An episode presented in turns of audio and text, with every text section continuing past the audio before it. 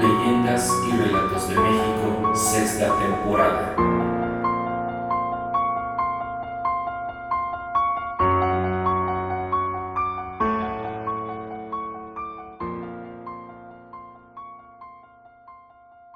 ¿Qué tal amigos? Buenas tardes, buenos días, buenas noches, dependiendo de dónde escuchen este su podcast Leyendas y Relatos de México. Nuevamente en esta ocasión les traigo una leyenda de aquí de la Ciudad de México que espero les guste.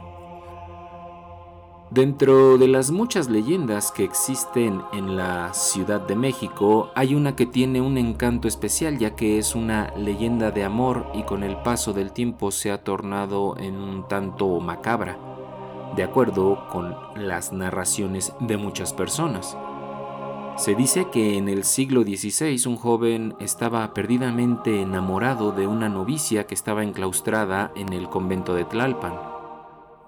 Después de pensar un plan para poder estar con ella por siempre, se decide a llevarlo a cabo la noche del 31 de diciembre, cuando es el momento idóneo para él para robarse a su amada. Las autoridades del convento se dan cuenta y llaman al Santo Oficio para impedir tal atropello.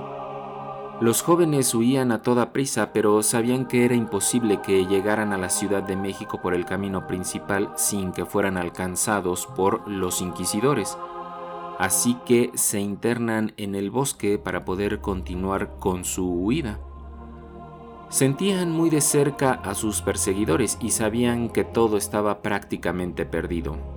Pero justo en ese momento se les apareció un cochero que les dijo que subieran rápidamente al carruaje y emprendieron nuevamente la huida.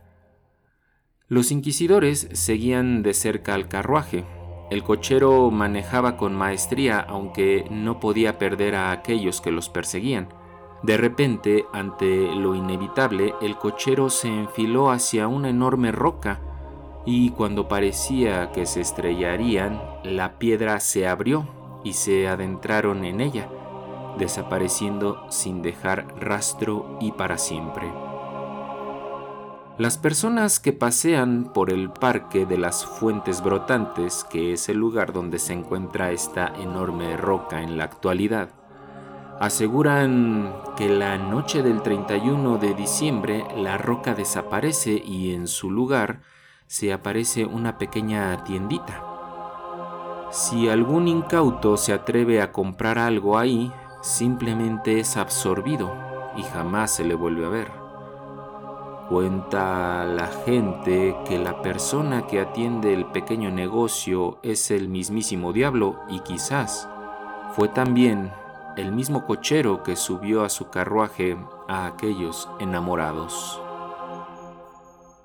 Amigos, espero les haya gustado esta leyenda de aquí de la Ciudad de México yo me despido en esta ocasión, pero ya saben que por aquí nos seguimos encontrando en un nuevo episodio de Leyendas y Relatos de México. Hasta la próxima.